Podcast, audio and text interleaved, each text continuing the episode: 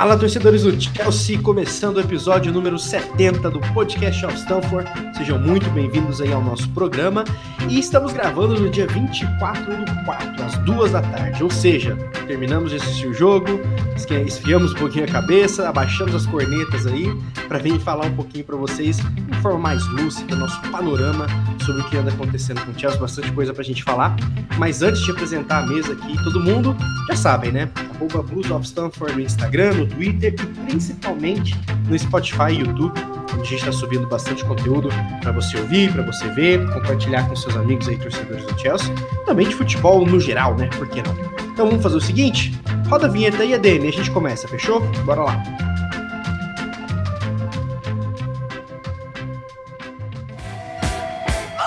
Chilwell to Mount. Havertz in a pocket of space. Edison came and didn't get there. Chance for Chelsea. Goal for Chelsea. Kai Havertz in the Champions League final. Podcast of Stamford.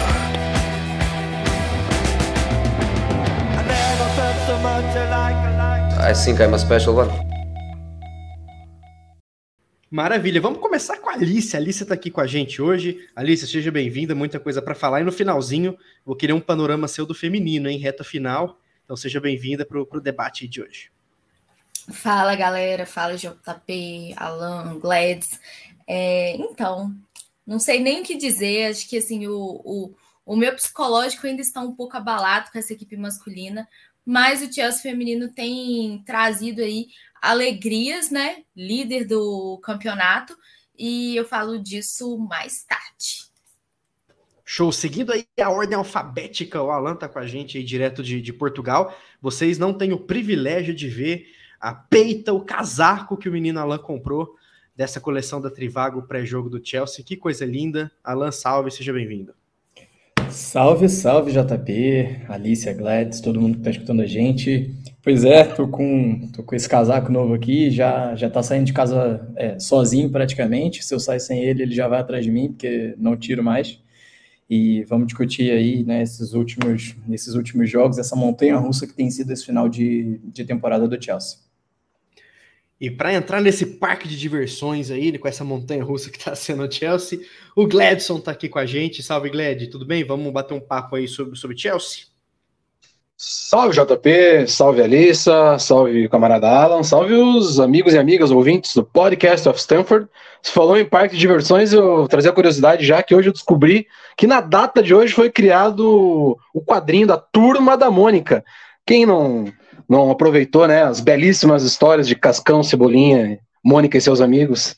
É, e episódio pós-feriado Pascal, pós-Tiradentes, né, para quem está aqui no Brasil, e rodada de carnaval, né, pelo menos para nós. Eu estava meio perdido, é, dei uma olhada na televisão, assim, lá vem as escolas de samba do Rio de Janeiro. falei, pera lá, cara, quanto tempo eu dormi? Mas não, é isso mesmo, tá rolando carnaval, né? E. Segundo é, é, é, parece que é o mesmo clima que tá no Chelsea, né? É, tá meio carnavalesco, ninguém sabe direito o que tá acontecendo. Não, maravilha, mas é isso aí, pessoal. É bem isso. Final de temporada, o Chelsea tá sentindo aí. Se for parar para pensar, né? Entre os maiores clubes do mundo, principalmente da Premier League, sem dúvida o Chelsea é o que mais está sentindo esse final. Já falamos várias vezes, né? Que foi uma temporada atípica, com troca de dono, nenhum jogo adiado por um surto enorme de Covid, lesão atrás de lesão. A gente tem a média de perder um por jogo aí por lesão, é incrível. É, mental também está abalado, como a gente falou no, em programas anteriores, né? 3 a 0 no Real até o minuto 80 ali, não sei o quanto minou a confiança de todo mundo, embora tenha sido uma boa partida. Mas vamos discutir isso ao longo do programa. Eu já quero começar com a bomba aqui. Breaking news, isso é informação. Thomas Tuchel confirmou na entrevista pós-jogo, na vitória contra o West Ham, que o Rudiger vai deixar o clube, tá? É confirmado, ele falou que é uma decisão pessoal do Rudiger, que o Chelsea lutou até onde deu, mas até onde as sanções permitiram também. Não puderam fazer mais nada devido a essas sanções, e o Rudiger chegou nele um papo privado ali e optou por ir. O destino, como todos devem estar acompanhando aí, é o Real Madrid. Alan, a gente sempre falou muito do Rudiger, né, cara? Desde a criação do podcast of Stanford, ele tá no Chelsea há uns cinco anos ali. E a gente pode ver de duas formas. Quero saber a forma que você vê, ou se é uma terceira, né? A primeira é que é uma perda pelo encaixe, pela vibe que ele tem com o Tuchel e excelentes partidas que ele fez desde que o alemão assumiu, ou o copo meio, entre aspas, né, meio vazio, aceitável, que é que ele já fazer 35 anos aí jogando bem, é um jogador aí não se for, e talvez não seja tão impossível assim, é, substituir. Que lado que você fica dessa moeda, cara? JP, sinceramente, eu fico no dos que vai sentir, sem dúvida, mas é, eu li até uma série de tweets esses dias do, do Arthur, né, do Terrific Blue, que já, já contribuiu muito com a gente aqui, um abraço, Arthur, e eu fico um pouco do lado dele nessa, nessa questão. Primeiro porque é, vai obrigar a gente a reformular, é, o, o, atleta, né, primeiro vamos falar do ponto de vista do Rudiger. Ele está certíssimo, é um jogador de alto nível, com 29 anos, está em busca do último grande contrato dele na carreira, e acho que ele está né, tá certo de buscar o interesse dele. É, pelo que diziam, ele ia esperar até o final da temporada para tomar a melhor decisão, mas é, a, a, indefinição que está rondando o Chelsea não, né, não, não, dá segurança nenhuma de que esse processo de, de compra do clube, da tomada pelo novo dono, vai estar vai tá concluído até lá. Então, ele, o atleta vai atrás da, do que é melhor para a carreira dele, e aparentemente existe uma, uma proposta astronômica do, do, do Real Madrid, enfim, não dá muito para a gente para a gente falar nada em relação a ele, tem, tá, tem tido uma postura excelente até aqui. É, a única coisa que eu fico é o, o, Chelsea precisa, vai precisar, né, claro, é, se reformular e a saída do, do, do, do Rudiger vai fazer com que isso aconteça mais rápido. O Rudiger é um cara que ele já alternou entre momentos altos e momentos baixos. É verdade que desde que o Tuchel chegou, ele está num, num patamar excelente, tem sido um dos jogadores mais regulares dessa equipe, e regulares né, positivamente, porque a gente tem aqueles que às vezes são regulares negativamente também. Não é o caso do, do alemão, e é, é, sem dúvida vai sentir, mas é aquilo, né? Quando a gente começa a pensar num futuro de quatro anos, e a gente sabe como é que é a instabilidade de treinadores em relação né, ao Chelsea, daqui a pouco o Tuchel sai, a gente espera que isso não aconteça, mas daqui a pouco o Tuchel sai, vem outro, com outro esquema de jogo, e o, Tuchel, e o Rudiger, por exemplo, pode voltar a ser aquilo que ele estava sendo com o Lampard, em que a gente considerava ele completamente descartável. Então, eu tento sempre olhar as coisas né, a partir da perspectiva do Chelsea e do copo meio cheio, e eu acho que, assim, é, é aconteceu o que era o inevitável, aparentemente, já há algum tempo, e o Chelsea, os novos donos principalmente, vão ter que buscar um, uma reposição à altura, é, buscar algum jogador mais jovem, buscar, eu não sei, aí vai da, da, da equipe de scouting, já se falou muito do, do, do Condé, pode ser que né, voltemos, é, voltemos agora a carga em relação a esse jogador, mas o certo é que a gente vai precisar achar soluções para isso e eu acho que não dá para ficar lamentando muito, não. É, o clube fez o que estava né, na, na, alçada dele, mas as sanções né, vieram de uma forma extremamente é, desmedidas, né, na minha opinião.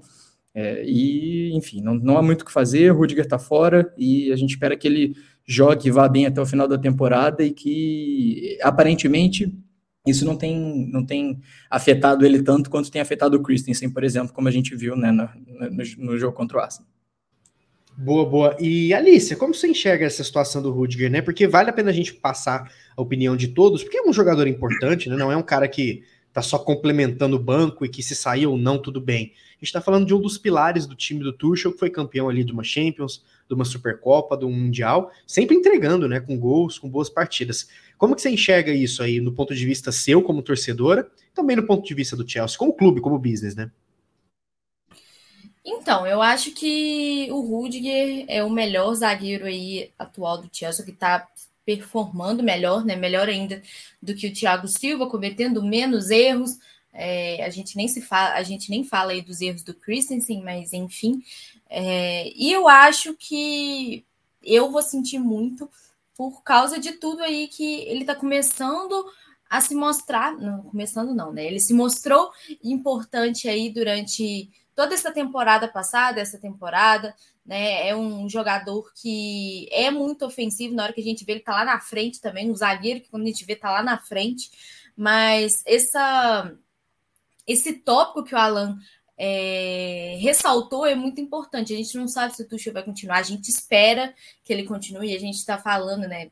A gente do Bulls, a gente está falando de um trabalho a longo prazo que a gente quer ver, então a gente quer ver o Tuchel aí por mais tempo, mas a gente não sabe se isso vai acontecer ou não. Eu acho que essas sanções tá tornando, estão tornando tudo muito incerto. Né? A gente não consegue entender quem é que vai comprar, né? A gente acha que o negócio vai, vai acertar e não acerta, e aí a gente fica à mercê dessas sanções, né? Que, na minha opinião, eu não concordo, né? Mas isso aí não é questão minha, é questão do ministro britânico. E assim, acho que vai ser uma grande perda, com certeza, mas o Chelsea vai ter que saber lidar com isso, né? A gente não sabe como que vão ser essas contratações, mas fato é que se o Rudiger sair, e ele falou que vai sair, e o Christensen vai sair, né? É, aí a gente vai ter aí o, o Thiago Silva, o Aspilicueta, né, Tchalobá e Sarra, e a gente sabe que precisa ter aí uma mudança, porque só eles é, a gente não vai dar conta, principalmente com esse sistema de três zagueiros do Thomas Tuchel.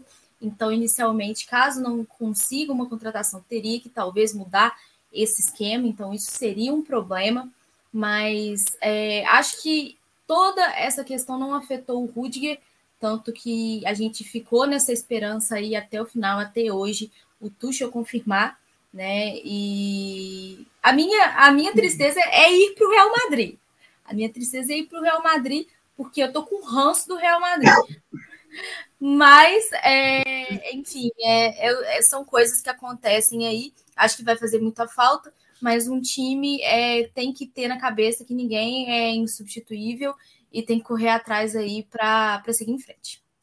Ô, Gled, eu quero, quero saber sua opinião também, e mais além do, do Rudiger como, como jogador, como isso que a Alissa falou de reestruturação, né? Porque é um Christensen, é um Rudiger, é um Asp, que talvez pode ser que também saia. É todo um departamento defensivo que o Chelsea tem que endereçar em meio a incertezas de sanções, de novos donos, de dinheiro. Como que você enxerga aí essa, essa saída do Rudiger, cara? Cara, você é bem pontual no aspecto torcedor quanto à entrega técnica, né? É claro que vai fazer falta, claro que a gente sente, porque a gente está falando hoje de um dos caras de mais alto nível da posição, né? Jogando, jogando na Europa. Então, é óbvio que faz falta. Só que tem um outro lado. A gente está tá comprando essa ideia por uma exceção. Essa bola que o Rudiger tá jogando é o Rudiger da exceção. É o cara que não tinha entregue, entregue nem metade disso, é, sei lá, em torno de um ano atrás aí, o Rudiger era totalmente descartado por mais da, da metade, da grande maioria da torcida do Chelsea. É, é, só buscar aí os comentários de Twitter de um ano atrás, antes da chegada do Tuchel, que a gente já ia ver como é que estava funcionando. É, então, é, a gente sente, mas acho que a Alissa pontua bem. Jogador nenhum é insubstituível, cara. E eu acho que o problema é bem mais, mais a fundo, sabe, JP? Porque, cara, vai ter Chelsea, mano. Porque, velho, eu não sei vocês, mas eu não aguento mais isso. É, é, é, é incerteza em cima de incerteza. Essas sanções, é, falando no, no, no, inglês claro em alto bom som, é um grande um bullshit do Boris Johnson e sua trupe. É, cara, porque estão sucateando o Chelsea. A, a gente não está conseguindo renegociar contrato, não está conseguindo planejar futuro de time, não está conseguindo entender se fica Tuchel, como que vai ser a comissão interna, porque tem essa merda né, que está acontecendo como um todo, que para mim está claro que é um boicote claro do parlamento ao Chelsea, porque é impossível, gente, é, é semana e após semana, é, surgindo novos fatos e novos donos, e ninguém sabe quem é, e entra gente, e sai gente. E o que acontece é que o tempo está passando, e o mundo do futebol está mordendo o que o Chelsea tem de melhor, que é os seus atletas. E quanto tempo a gente vai aguentar sem poder negociar contrato, sem saber se vai conseguir contratar alguém? Porque você, você falou agora, faz pouco tempo, cara, tá saindo um setor inteiro, tá desmantelando. Como é que um treinador trabalha um time, ainda mais com entra, entra temporada né, é, curta, é, sem saber se vai ter atleta? Eu acho que o problema tá, tá, tá mais nessa questão do que simplesmente o Rudiger vai para Real Madrid, vai para Bayern, para onde ele vai. É, o, o, legal de falar por último é porque os camaradas já pincelaram tudo de forma brilhante. É o direito dele, é um cara que a gente está extremamente agradecido, vai fazer falta, mas, cara, é, o futuro para o Chelsea é incerto e se continuar desse jeito é perigosíssimo. Não, perfeito. Acho que é legal ter esse ponto de vista. E se eu puder também trazer meus, 10 centavos sobre, sobre isso. É, é muito louco, assim. Quem me conhece, eu vou, vou, usar a máxima do quem me conhece sabe, né? Eu sou um cara muito passional, eu sou de momento mesmo e assumo. Porém, sempre falei, a gente sempre brinca e sempre fala, não, cheque em branco pro Ruge, paga o cara, paga o homem. não pagaram o homem, né? Não, não deixaram. Conseguiram, não conseguiram pagar o homem, quem sabe pagaria. Acredito que sim, mas enfim, não aconteceu devido a essas sanções terríveis. Mas assim, se for analisar com cabeça um pouquinho mais fria, é, segundo os reportes né, que saíram, é, pode-se dizer que o Chelsea fez a coisa certa, né? Assim, ofereceu 230k por semana, que é o valor que teoricamente é o, era o que o, o Rudiger estava querendo. Então, ou seja, o, valor chegou, quatro anos de contrato, só que também tem o FII de assinatura e o FII do agente, que segundo o Ciporte chegaria a 25 milhões. Então você já vê que é, começa a ficar um pouquinho mais caro. O Rudiger tem 30 anos e tudo mais. Só que a gente pode contra-argumentar de que forma? Ah, mas o Hudson Odoi renovou por muito naquela época. O Werner ganha muito mais e joga pouco. O Kepa mal joga e tem salário muito alto. Concordo, isso é um erro de gestão. Então a gente vai repetir essa política que a gente tanto reclama com o Rudiger? Sim, é claro que a gente está falando de um cara que é milhões de vezes melhor, melhor e mais importante do que os citados acima. Só que as coisas agora ou começam a mudar devido a essa troca de comando, para melhor, né? Ou vai começar a abrir exceção atrás de exceção, atrás de exceção, e a gente vai voltar a ser o que era antes, como faz o United PSG, que traz jogador com um salário absurdo. O Chelsea ofereceu um bom contrato, só que tinha que ter resolvido antes, demorou. Aí o Rudiger recusou no direito dele, como bem disse o Alan, só que também poderia ter esperado os novos donos, não sei. Business, gente, vida que segue. Eu acho que por mais que seja bad, porque é um dos favoritos, né? Até recentemente odiado, como vocês bem disseram. É, é, claro que não anula, ao meu ver, a falta de planejamento, o senso de prevenção do Chelsea, com geral acabando o contrato ali. São dois pontos a ser trabalhados agora, que é parar de renovar no susto, onde os números aumentam, e se preparar para as perdas, né? É uma missão aí que a nova direção tem que se tem que endereçar e tem que fazer. Inclusive, é, Alan, vou voltar para você, porque isso a gente já falou 150 zilhões de vezes. É, hoje o Christensen, na partida de hoje, ele teve mais um problema estomacal e é mais um que sai, né? Que, vai para o Barcelona. É, é, engraçado a gente fazer esse paralelo, né? Um a gente está falando que vai sentir falta demais, o outro a gente quer que saia mesmo e ok. É, de novo, endereçar na janela. Dito isso, se aposta num Tchalobá, num Cowell, que vai entrar de uma vez, ou se aposta num mercado forte aí? João, sinceramente, nesse momento eu não consigo apostar em nada, porque eu tô, eu concordo 100% com que o, com que o Gladys falou. É, como é que a gente vai prever qualquer coisa se a gente não sabe ainda quem vai ser o dono do Chelsea, qual vai ser a política de investimento que, que esse novo dono vai ter? Se ele vai chegar a investir num caminhão de dinheiro, se ele vai chegar primeiro para entender a situação, é, trazendo um ou outro reforço mais pontual, se a Marina vai ficar, se a Marina não vai ficar, a gente não sabe nada nesse momento, rigorosamente nada. O que eu acho mais provável de acontecer é que, por exemplo, o Tchalobak já está no elenco e que nas últimas partidas é, ganhou, nos últimos tempos, né, ganhou um puxão de orelha público do Tour, inclusive, dizendo que não, não vinha jogando porque não estava treinando bem, que o problema dele não era físico, o problema era técnico. A gente viu hoje que ele quase entregou no começo do jogo um, um, é, um, um gol para o Said Ben, é, lá do, do, do e a gente viu que, assim, ele é um bom zagueiro, não tenho a menor dúvida disso, mas tá aquilo, né, a primeira temporada dele na Premier League e tal. Se a gente parar para pensar o Cole, o Cole tem 19 anos. Ele é ainda mais novo do que o. Do que o... Inclusive, ela só te interrompendo para complementar. O Cowell só tem 28 jogos nessa temporada pelo Huddersfield. Embora ele, ele tenha colecionado o Man of the Matches, né? Ele é um bom, excelente prospecto, mas ele tá sofrendo com lesão. É, é a primeira vez que seria dele na, na Elite, né? Como o Tchalobá. É a primeira vez dele na Elite, então normal oscilar, né? Não dá para ver que. Não dá para pensar que eles seriam soluções, né? Nem todo mundo é Malte James. Exato. E a gente não pode esquecer que são jogadores que ainda estão em formação. Mesmo o Tchalobá ali nos seus 23 anos, é, a gente acha que é, é, muito fácil chegar num, num Chelsea, num nível de exigência da Premier League e jogar né, semana sim, semana também e, e performar no mais alto nível possível. Gente, isso não é, não é, não é assim, não é FIFA, não é Futebol Manager, não é nada disso. Né? E às vezes a gente vê muito comentário é, da galera, né, principalmente que é, ah, não, porque tem que usar Coban, tem que usar Coban. Sim, o, a, a, base do Chelsea ela é excelente, mas ela tem que vir de uma forma a complementar o elenco principal e esses jogadores não podem chegar com a responsabilidade de resolver todos os problemas da equipe, porque isso não vai acontecer.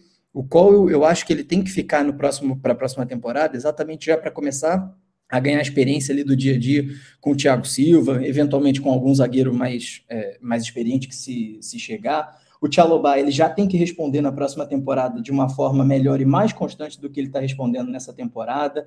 É, acho que a, a, a, tendência, né, sem o Rudiger e sem o Aspilicueta, é, sem o, o, o Rudiger e sem o Christensen, desculpa, é que ele tem ainda mais chances e ele precisa se provar né, muito nisso. O Sara a gente já viu que, sinceramente, não, não tem nível, eu acho, para jogar no Chelsea, mas a gente aí vai depender de aparecerem proposta para eles para ele ou não, porque foi outro que oscilou também, teve algumas partidas interessantes, mas no geral um jogador mediano e que, sinceramente, se, se, se sair, não, não, vai, não vai fazer né, grande, grande falta.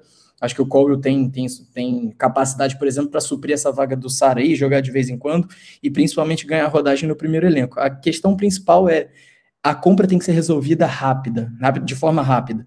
E a gente está vendo que essa semana vão eliminar alguém, parece que virou o Big Brother do Chelsea, porque vão eliminar um dos grupos, e aí vão ficar dois na disputa, ninguém sabe exatamente ainda. Isso tem que terminar, tem que terminar logo.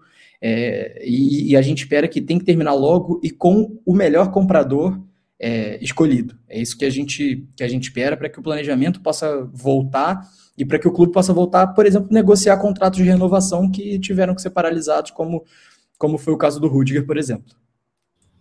E Gled, né, falando um pouco mais desses últimos dois jogos, você notou alguma diferença no, no... assim, eu acho que tá notável a vibe ali, aquela energia tá para baixo.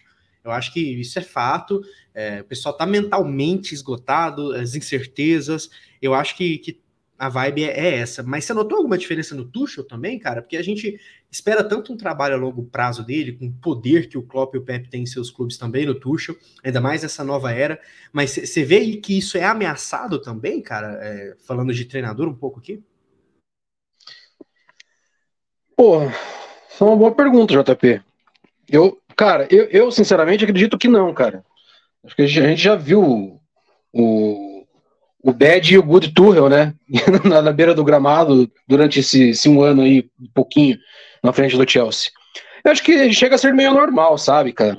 É, é, é meio inerte essas situações do, do cotidiano extra-campo refletirem nele, que é a testa de ferro do elenco inteiro e no próprio elenco, né? Mas é, talvez, é, não sei se a palavra seria esse abatimento ou esse nível de entrega, né, que todo mundo está comentando das últimas partidas. Não, não, sei, não sei muito bem se é isso, sabe? É, a gente tem o péssimo hábito, sabe, às vezes, como, como torcedor, de analisar um, um resultado somente pela ótica do nosso time, né? Como a gente se portou, o que, que pode ter acontecido, né? Sempre aquelas interrogações. E eu não acho que é bem assim, cara.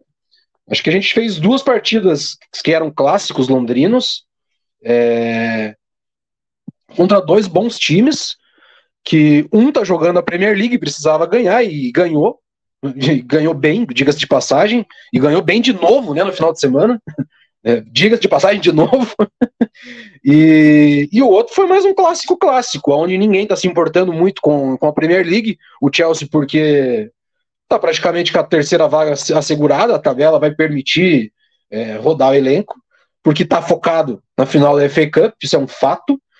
E o West Ham que também tem semifinal, né, cara? O West Ham tá, tá numa semifinal europeia, então é, hoje quem que foi poupado? Foi poupado o Rice, foi poupado, não lembro quem mais. Rice, Antônio, Lanzini, é, Zumar. Zumar, rodaram o time. Eu, eu acho que, que, que é, essas percepções também são importantes para a gente entender o contexto de como uma partida se apresenta. É, então, é, e, cara, na boa, vamos falar a verdade. É, ser, ser eliminado da forma que a gente foi no Santiago Bernabéu, cara, é para deixar qualquer um, cara, com vontade de tomar um litro de cachaça ouvindo Belchior a noite inteira, velho.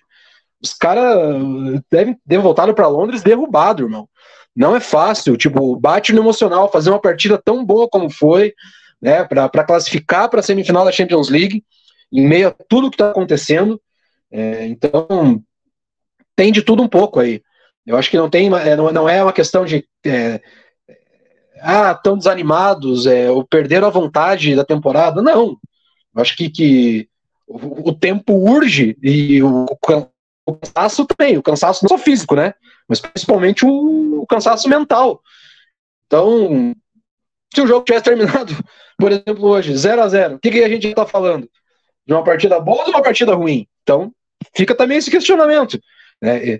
Eu vi um jogo totalmente fora dos padrões do Chelsea na questão anímica, né, de, de, pressionar e de fazer o que melhor sabe, mas muito porque, porque o West Ham tem é, esse trunfo de, de, saber jogar. O David Moyes arma muito bem os times. É, acho que fica claro no tempo.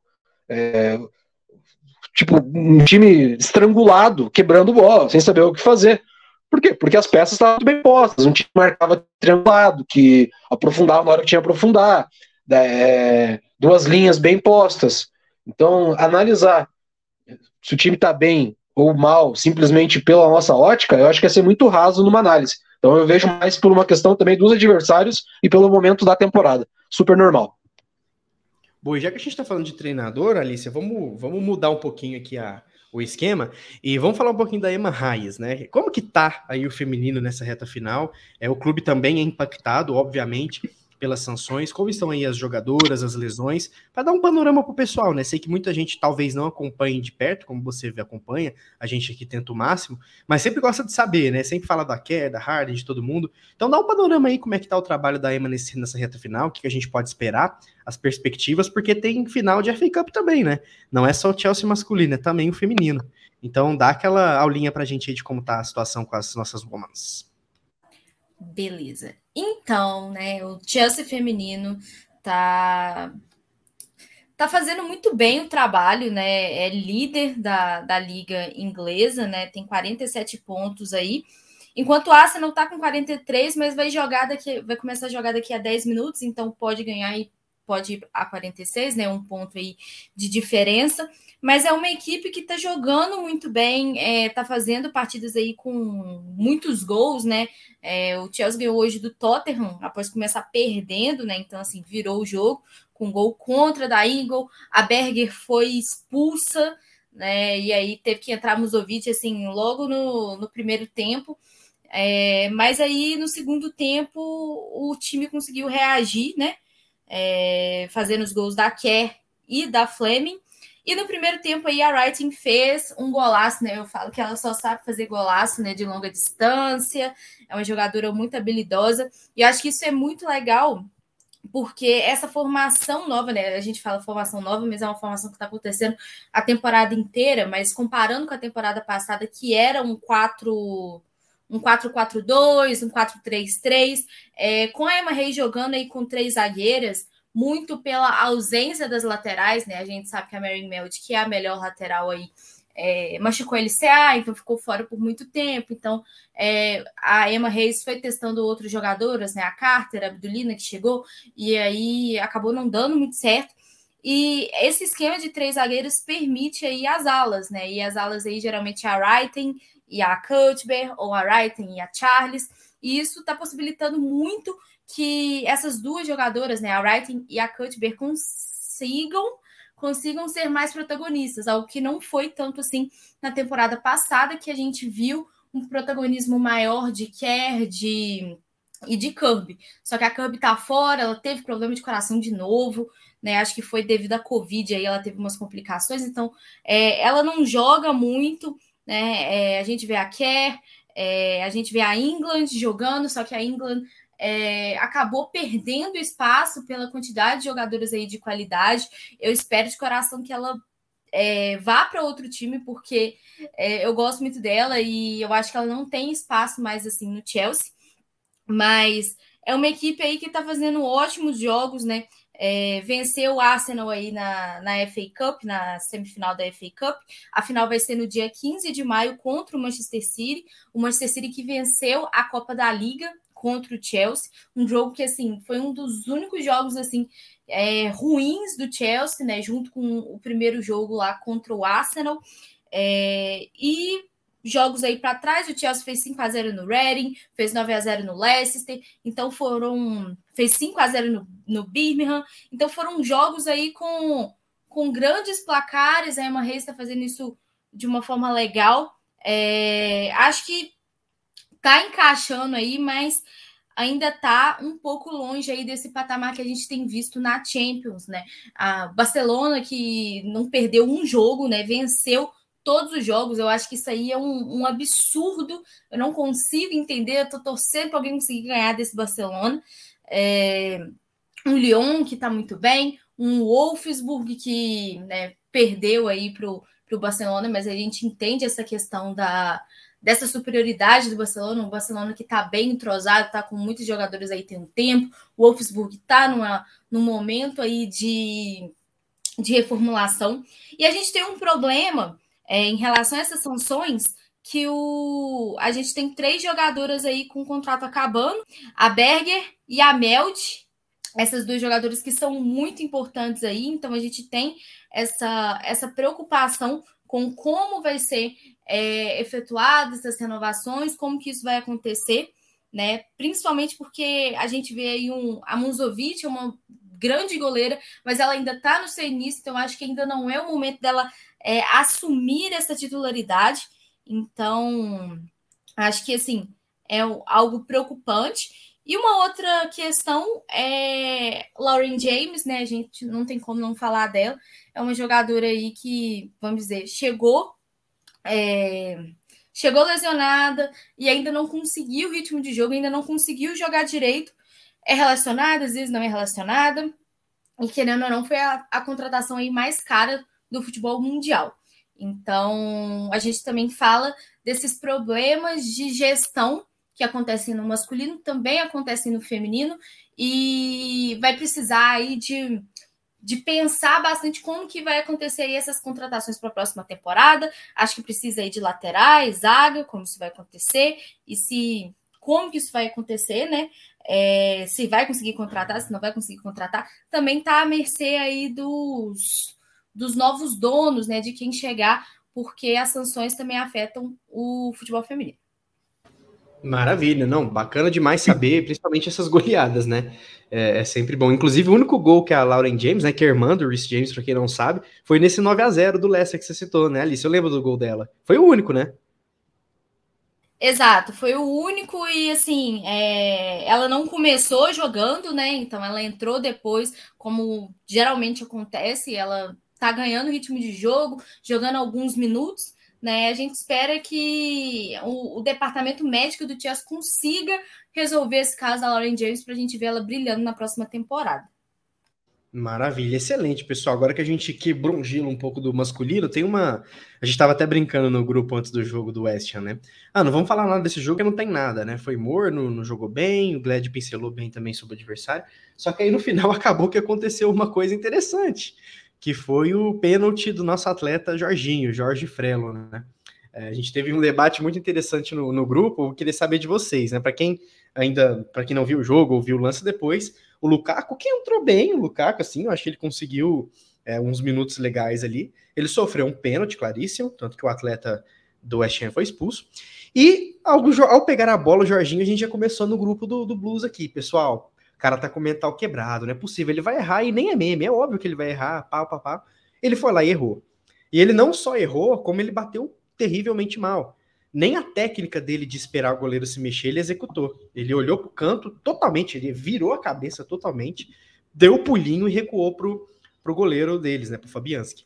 Aí a gente, né, debateu e eu quero saber a opinião, vou começar até com o Gled. É, ele é o batedor oficial, tá em campo, tem que cobrar, status é cargo e vai. Ou você acredita que faltou entender o momento ali, ele tá com o mental bem abaixo, o Jorginho, ele tá com o mental comprometido, como o próprio Tuchel já falou, que a questão da Itália pesou para ele, como ele mesmo já falou, que nunca vai esquecer na vida dele os pênaltis que ele errou pela Itália, dois consecutivos.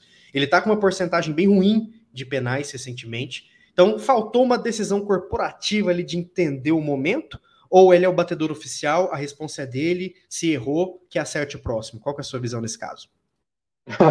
Cara, eu acho que as duas coisas, né? Eu acho que tem que. Existe essa coisa do futebol que é hierárquica, né? Do cara que, que tem mais estofo, que, que já rendeu mais, que hora ou outra tem a braçadeira no braço também quando precisa, né? Que, que é o batedor. E o próprio grupo, né? O próprio Tuchel deve ter colocado ali, tipo, dentro do, do, do momento. Claro, a gente não sabe, tô supondo, que, cara, pega e bate, saca? porque se pega e faz, né, se se converte a cobrança, é outro momento, alivia a tensão, é, coloca o cara de novo no final da temporada. É, e, e, é isso, infelizmente. É, circunstâncias acontecem. Bateu muito alto, tipo, você, você visou isso. Mas tem aquela, né, cara? É, pênalti bem batido é, é, o que entra, não importa como. E essa todo mundo sabe, né? Velha já esse jargão. Mas o, o, movimento técnico do Jorginho, se a gente for falar bem a verdade, e agora é fácil de falar, ainda mais nesse momento, sempre foi horrível, sempre foi feio. Né? Não estou julgar índice de quantos ele errou, quantos ele bateu, como bateu. Não, eu não me agrada. Eu acho que o movimento de pênalti tem que ter uma seriedade a mais. Deu certo por vários, não estou reclamando, né? Longe disso. Deu certo em vários momentos, tanto no Chelsea quanto na Itália. Assim como deu errado na seleção italiana e agora vem dando errado no Chelsea. Mas acho que a gente tem que parar de pegar no pé de, de atleta quando tá tá sei lá se a palavra é em final de ciclo, se a palavra é que tá querendo mesmo ser negociado, ou que simplesmente tá, tá passando por uma má fase. Acho que foi um cara muito importante pra gente dentro de vários momentos. Também, assim como o Rudiger, em um determinado momento era totalmente descartável, era cara que ninguém confiava, que era bode expiatório de qualquer coisa que acontecia com o time, e que propriamente dentro de campo já superou esse momento e conseguiu dar a volta por cima. É, não precisa eu traçar de novo tudo que aconteceu aí no último ano com o Chelsea. Foi, foi peça determinante, como cabeça e como bola para o time. É, eu só acho o Jorginho, para entender melhor o momento de carreira dele, que já se encaminha para uma, uma reta final também, é, conversar com seu agente e não fazer a burrada, né, de como vários outros jogadores fizeram, de parar numa Juventus, por exemplo, sendo que tem uma torcida maravilhosa esperando ele em Nápoles. Acho que vai mais nesse sentido. E Alan, quero saber a sua opinião, mas antes vou dar uma moral aqui para os seguidores do Blues of Stanford, né? Tem umas opiniões muito legais aqui que eu queria ver se é mais ou menos assim que você pensa, né? É, enfim, o Thiago comentou que entendeu a raiva, que ficou bem pé da vida também na hora, mas não vê um motivo plausível para ele não ter batido. Ele é o batedor e ele estava em campo. O Tinho já falou que não consegue entender porque ele é o batedor oficial. E ele não disse isso, mas aí eu vou adicionar o, minha, minha visão no comentário do Tinho. Eu penso muito como o Gled, eu prefiro um batedor que consegue bater bem nos quatro cantos do gol, do que um que tem uma técnica que sempre foi bem executada, executada, mas agora não muito, é própria. Então, assim, a gente vê que um cara que pode pegar bem nos quatro cantos ali do gol, talvez seja tenha mais chances do que o Jorginho, né? Ele ainda inteira um ponto muito importante, eu quero saber se você concorda. Ele tá numa fase horrível, vem errando muito pênalti também, aconteceu ali na Itália, só que é momento. O up do Werner aconteceu quando na data FIFA, que ele estava muito bem na, na, na Alemanha fez muitos gols também. Então o Tinho já entende mais ou menos que, que é momento, né? Então minha, minha pergunta para você é essa: é, como você analisa essa situação? Você acha que vai ser endereçado isso com o Tuchel? Você acha que se tiver outro pênalti é o Jorge mesmo que, que, que vai bater? Como, como você visualiza, né? E só complementando, o Chelsea tem muito bons batedores, né? O Chelsea só o Kai Havertz errou na Supercopa da, contra o Vila Real, foi o único pênalti que ele errou na carreira. E da, vencemos o Aston Villa e o Southampton na Carabao Cup nos pênaltis, com James batendo bem, Pulisic batendo bem, que inclusive bate nos Estados Unidos, Alonso batendo muito bem, Werner batendo muito bem, é, e também o Kepa que errou na final da Carabao. Os jogadores de linha todos acertaram. É possível trocar? Não é? Como que você manteria esse final, cara? Porque é, um, é delicado, como o Gled falou, né? Tira a confiança do cara, mas dá e ele perde. Como que você vê essa situação aí? Eu espero Pô, que. Só, vai, vai, vai, vai, Só porque. Só, e o JP levantou uma parada interessantíssima, pelo menos ao meu ver. Que de todo mundo a gente esqueceu que o melhor batedor tá machucado, né? Que é o Chilwell. Aí, ó, outro aí. Ó. Sim, o Tio bate bem e o James também bate bem. É, quem então, eu acho assim que o James é sensacional. Ele, ele que fez os dois gols da vitória na Carabao, né? E te complementando mais uma vez, Alan, pra você ter todas as informações, pra você traçar sua belíssima opinião, é, na, é, a, quem tem a, as piores cobranças no Chelsea, com alguns errinhos, embora muito acerto, como o Glad falou, né? Pênalti bom é o que entra. Mas quem não bate tão legal é Mount e Asp que são os que não batem aquele pênalti que você fala, uh, meu Deus. De resto, todo mundo tem os vídeos aqui que a gente vê, batidas excelentes, né? Contra grandes goleiros. Sim, claro. E em relação, vamos lá, primeiro a questão do, do Jorginho. É, eu acho até que a partida dele hoje era uma partida boa, era uma partida é, do meio campo ali, estava acima do, do Kanté, que, enfim, estava tentando muito, mas também estava errando muito. Acho que a partida do Jorginho estava boa. Mas a questão é que o Jorginho, querendo ou não, sempre tem né, um, um ponto em que ou a partida dele começa a degringolar, ou então é, é o que a gente vai falar e que foi muito bom, porque se a gente pegar nos últimos jogos, por exemplo, principalmente os jogos que ele deu assistência, essas assistências dele foram é, ou vieram antes ou vieram depois de, de erros que levaram diretamente né, a gols. E hoje a questão era, ele não tinha né, dado assistência, não estava fazendo nada nesse, nesse aspecto, estava fazendo um jogo muito bom, inclusive, mas aí chegou o momento de decidir a partida. E a gente sabe como é que tá, como vocês já falaram, o psicológico dele, é, o, o, os pênaltis que ele perdeu na, na Euro, principalmente o pênalti contra a Suíça. É, ele deu uma declaração, né, agora no mês de março, dizendo que aquilo ali vai, vai assombrar ele para o resto da vida, ele vai pensar naquilo ali para o resto da vida. É, e está muito em cima né, desse, desses acontecimentos. Então, é algo que, sinceramente, eu resolveria trocando o batedor, sendo muito sincero, e assim, sem, sem, nenhuma, sem nenhum alarde, sem nenhuma comunicação oficial, simplesmente é, houve um pênalti, bate outro que está em campo e acabou. Porque, nesse momento, eu acho que o risco, é, ainda mais né, no, no, numa reta final em que a gente precisa somar pontos para garantir é, a terceira colocação e, e se garantir na, na, Champions League do ano que vem, é, o risco é muito alto de você deixar o Jorginho confiando numa melhora, confiando num próximo acerto. Isso é, isso é como eu vejo.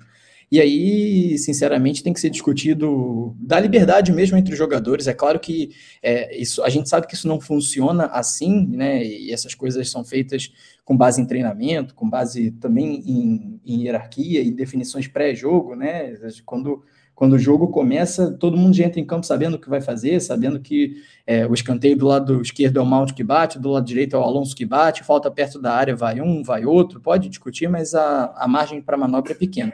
E o pênalti já entra com os batedores definidos também, né? O batedor definido, e na ausência dele, quem vai, se não vai, não vai. A gente teve até aquela, aquele imbróglio também, que vocês vão lembrar na época do Lampa, que o Bar bateu, perdeu e ele estava em campo, ele era o batedor oficial, enfim. Eu acho que isso não é não deve ser cravado, né, em pedra e tem que ser assim de qualquer jeito. Não acredito nisso, mas é, acho também que isso tem que ser resolvido porque o momento do Jorginho não é para ele bater pênalti, simples assim. O momento não é para não é para isso. Hoje ele né, é, ia nos tirando uma vitória que era extremamente necessária é, e que né, se um pênalti bem batido ali era 1 a 0 e acabou, e por sorte o Pulisic veio e resolveu depois. Mas eu acho que para mim tem que ser resolvido internamente e, sinceramente, sem alarde. É simplesmente no próximo pênalti, outro pega a bola, bate, converte, ou perde, enfim, mas resolver internamente e acabou. Alice, quero saber de você. Né? O Jorginho errou, vem errando pela seleção também, está num momento de confiança bem baixa. Você daria para outro bater também? Você pensa mais ou menos como o Alan? Com certeza, eu daria para outro bater aí, é, nem que seja momentaneamente, né? A gente vê que a fase não tá legal, acho que é uma coisa que, que pode mudar, né? É, isso aconteceu na Itália, né? Errou pênaltis importantes, errou esse pênalti, errou outros pênaltis também é, na temporada pelo Chelsea, então eu acho que eu mudaria ali, né? Acho que o James, né? Não sei na ausência do James quem é que bate se é o Lukaku, quem é que bate. Mas eu acho que. É, Imagina que seja é, o Havertz, né? Talvez. É, também acho que possa ser o Havertz. Então, assim, acho que eu mudaria, né? O Havertz é um jogador que bate bem, né? Errou na Supercopa, mas é, bate bem. Né? E a gente viu exatamente na, na final contra o Liverpool como que todos os, os jogadores que estavam ali, né, de linha, converteram os pênaltis. Então, isso já é mais. É, isso já alivia né, um pouquinho aí essa situação, então eu acho que, que pode testar outras pessoas sim. Maravilha, pessoal. Acho que, é, como o Glenn falou, é muito fácil falar agora, né? Ser engenheiro de obra pronta, mas nesse caso a gente falou bastante do grupo. Ele vai errar, ele vai errar, tá claro, tá óbvio, né? Mas claro, a gente fala brincando, ninguém é evidente, mas é uma, é uma discussão para ser endereçada e talvez nem tenha mais pênaltis, o Jorginho saia do Chelsea, a gente tenha que ter esse novo batedor. Vai saber, né? Até problemas de capitania. Imagina um Asp saindo, que é possível. O Jorginho, vice-capitão, saindo, é possível. O Kanté, que é o terceiro, não joga todas e não tem um perfil muito lá de capitão. O Rudiger também está saindo. O Thiago tem um ano só. Então a gente pode começar a pensar já na, na capitania futura do clube. Mas isso é uma pauta fria para outro episódio. Eu queria agradecer vocês, pessoal. Acho que deu para a gente falar bastante nesse momento. É um momento delicado do Chelsea, porém concordo plenamente quando vocês falam que é sem alarde. Eu acho que numa temporada de incertezas como nenhum time vive hoje, conseguimos vencer a Supercopa, conseguimos vencer o Mundial, chegamos na final da Carabao e foi o que foi. Chegamos na final mais uma vez da FA Cup, é a terceira seguida, Liverpool franco favorito, favoritaço absurdo, mas a final existe para ser jogada, quem sabe. Eu dou por satisfeito o ano, porque foi um ano pesado e que bom que temos Thomas Tuchel e um elenco, embora não esteja entregando tanto agora, mas a gente sabe que entrega. Então, endereçar contratações, mas antes de tudo isso, como o Gled e a Alain bem falaram, resolver quem vai ser o dono, porque isso está prejudicando muito o funcionamento do nosso Chelsea. Fechou? Comentários finais do tchauzinho de vocês, para eu, eu despedir da galera, mas antes, arroba Blues of Stanford, vocês sabem, Twitter, Instagram, sempre seguindo a gente lá, para a gente trocar uma ideia, bater um papo, o que é sempre muito bonito. Alice, obrigado, seu tweet final aí sobre o episódio de hoje. Valeu, galera. Ótima conversa, ótimo debate. Acho que o, o, meu tweet final aí é só esperar aí para esse final da temporada e esperar essa definição de quem vai ser o dono e como isso vai afetar o time nas contratações, no, no estilo de investimento, é, tanto masculino como feminino, que também é muito importante. A gente vê um crescimento muito legal né, das jogadoras, da Emma Reis, que cada vez mais é, conquista mais títulos pela equipe, né? Então, acho que é, é esperar isso e ter a esperança que vai ser aí um, um dono que pelo menos é, não afunde o nosso clube, como o Blues. Maravilha. Alain, considerações finais, um abraço, obrigadão. Obrigado, JP, Gladys, Alicia, todo mundo. Lembrar que faltam sete jogos para terminar a temporada, seis pela Premier League e a final contra o Liverpool. É, a gente tá nesse mix, né, não sabe qual vai ser o modo em que a, a equipe vai chegar para esse jogo no, do dia 14 de maio contra, contra o Liverpool lá em Wembley mas é, a gente não pode esquecer que, primeiro, garantir a Champions League é, é, primordial e o Chelsea ainda tem desafios um pouquinho complicados por aí, né? Pega o, o, o Manchester United na quinta-feira agora, é, pega o Leicester ainda, enfim, os outros jogos teoricamente são um pouquinho mais fáceis, mas dá para a gente, não dá para desligar né, nesse momento que a gente vive. E, e, é isso, sigam acompanhando o Blues of Stanford. Daqui a pouco estamos de volta aí com mais podcast, com mais vídeos. E o Twitter está sempre bombando por aí também. Obrigado, um abraço. E Gled, valeu, fecha a roda aí pra gente. Ô, âncora, valeu você, meu nobre. Valeu também a nossos amigos e amigas aí que ficaram até agora nessa quase uma hora de programa conosco aí, do outro lado do player. É, participe no Blues of Stanford nas redes. Pessoal tá sempre respondendo lá na, no inbox, nas caixinhas, no Twitter, no YouTube e tudo mais. Compartilhe esse episódio e nos diga o que você quer que nós melhoremos. Uh, sete jogos, como disse nosso camarada Alan. Vamos aproveitar esse finalzinho de temporada aí. E, cara, queria dar uma curiosidade aqui engraçada hoje, que eu li uma reportagem agora há pouco aqui que fiquei deveras intrigado. Tragédia. Entregador de pizza que recebeu 20 mil bitcoins de gorjeta em 2010 conta o que aconteceu abre aspas. Basicamente, tem tudo em pizza e passagens de ônibus. Essa é a realidade do brasileiro. Trabalha e come pizza. Eu tô nesse sentimento, sabe? Uma tragédia atrás de tragédia nesse nível. Vamos torcer que se resolva rápido o chance que tenha sempre um Bitcoin para pagar pizza e ônibus para encontrar os camaradas. Passa. Valeu, pessoal. Um abraço para vocês. Até a próxima e tchau. Valeu.